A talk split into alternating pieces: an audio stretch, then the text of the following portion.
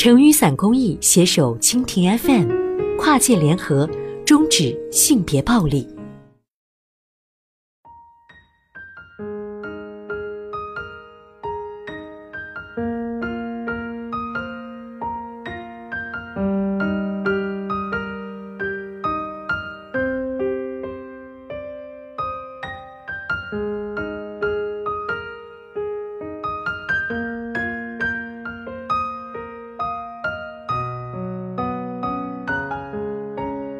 跨界联合抵制性别暴力。我男朋友说在网上看到了我的裸照。前几天，vivo 发布了一款 NEX 手机，配置了升降式前置摄像头，自拍时就缓缓升起，拍摄完又自动缩回去。但马上便有朋友发现，有时明明没有自拍，它还升起来看你一眼。据说这是一些有相机权限的流氓 APP 在作怪。他们能在神不知鬼不觉的情况下偷拍周围环境，正合作恶者心意。我们不禁倒吸一口冷气，长期处于被观看的状态，个人还有隐私可言吗？就目前的情况来看，答案似乎是令人窒息的，因为偷拍者无处不在。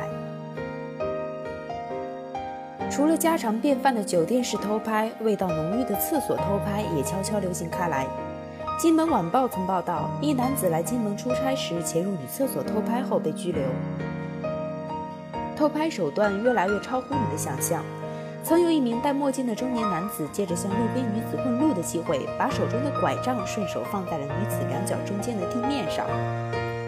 这看似随意的举动，实则暗藏玄机，因为他拐杖装有高清摄像头，可以通过手柄控制开关和方向。医院也常常成为偷拍圣地。五月初，网上流传出的疑似广西医科大学第一附属医院妇产科诊室的偷拍视频中，女患者的私密部位清晰可见。其实，早在六年前，香港媒体曾曝光一名注册西医偷拍了八百多张女病人的隐私处照片，在他们的偷拍里，甚至还包含儿童。听众朋友们，有没有想过，为什么偷拍变得如此不可遏制？技术的进步是偷拍频发的先决条件。近年来，拍照技术的发展，大家有目共睹。无论是哪家的手机像素，基本都在百万以上。几年前，索尼甚至还推出一款附带红外功能的相机，以便夜间拍摄。供偷拍者使用的针口摄像头，伪装成打火机、挂件、插板、插座。消防烟感器、衣服挂钩、饮料盒、纸巾盒、沐浴液瓶、手表、拐杖、鞋面、眼睛、钢笔，隐蔽的连亲妈都认不出来。摄像机藏在娃娃的眼中，来自星星的你。现在网络上甚至还出现了可以根据客户要求定制偷拍仪器的厂商。摄像头不但自带三十二 G 内存卡，还可以通过手机程序远程操控，随拍随看。也就是说，你只要花上七百多人民币，两三天后就能加入偷拍军团。肥厚的利润是导火索。高科技的发展使得偷拍、偷录别人的隐私变得更加便捷，有人在此基础上将其作为牟利的工具。其主要方式为贩卖他人的照片、录音、录像，并利用互联网进行传播。如今，这方面的黑色产业链已经相当完整，并且不易被发现。微信、微博上有不法分子通过小号贩卖、传播此类视频，一般通过开车、福利等行内术语就可获取。据多方媒体报道，微信交易此类视频日流水可达上百万、上千万。缺位的法律才是症结所在。中华人民共和国治安管理处罚法规定，偷窥、偷拍、窃听、散布他人隐私的，处五日以下拘留或者五百元以下罚款；情节较重的，处五日以上十日以下拘留，可以并处五百元以下罚款。听到这儿，听众朋友们可能会问：明明有法律明文规定，为何还会知法犯法？其实答案我们心知肚明。如此简单的惩罚，到局里蹲几天就可以回来继续干。还有情节是否严重，如何来判断？为什么不直接谈论被偷拍者受到了多大的伤害呢？法律法规说的不明不白，公众的维权意识自然也就薄弱了。有网友说：“告什么呢？告偷拍者侵犯我的肖像权吗？告他侵犯我的隐私权吗？”此外，高难度的取证工作加上祖传的“能不打官司绝不打”的息事宁人态度，使受害者成为常态的偷拍能否解决已经基本不抱希望。还有一点值得思考的是，为什么在很多偷拍新闻中主角都是女性呢？在中国。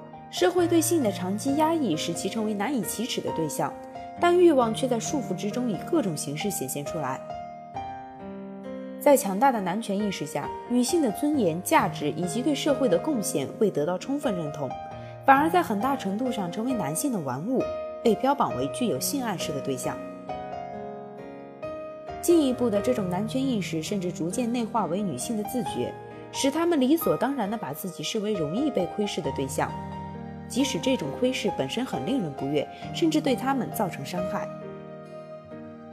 这种用社会学的概念讲，就是男权凝视，把女性定位于被看者，将其置于男性凝视的操控之中。在这样的社会中，女性被构建为男权社会所期望的具有所谓的女性气息的角色，就像女性的身体被等同为能够唤起性的，如戴上了原罪一般。中国安防网推出了一系列防偷拍、防偷窥秘籍，还是很有用处的。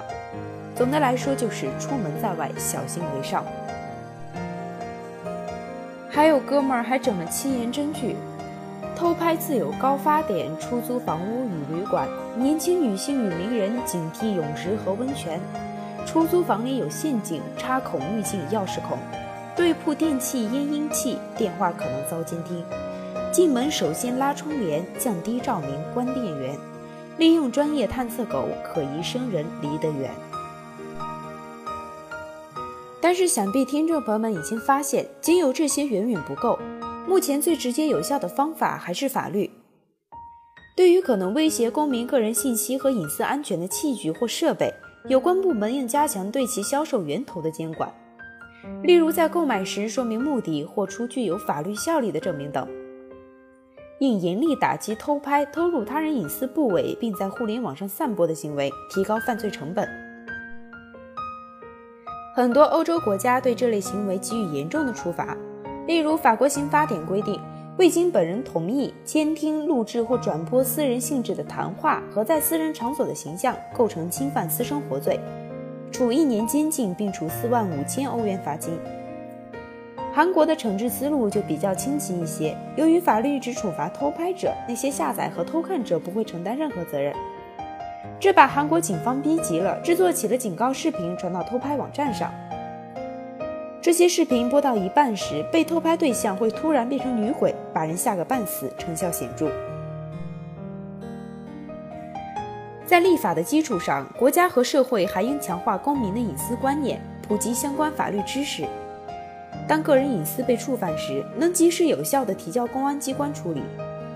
同时，我们自己也要提高防范意识，了解周围发生的事情，警惕试图站得很近的人。如果在公共场所穿着裙子，要留意腿部；使用自动扶梯时，最好侧身站立，背对扶手。在更衣室里，仔细看看那些不属于那里的东西。切记一点：大多数偷窥者都是懦夫，狠狠地瞪回去。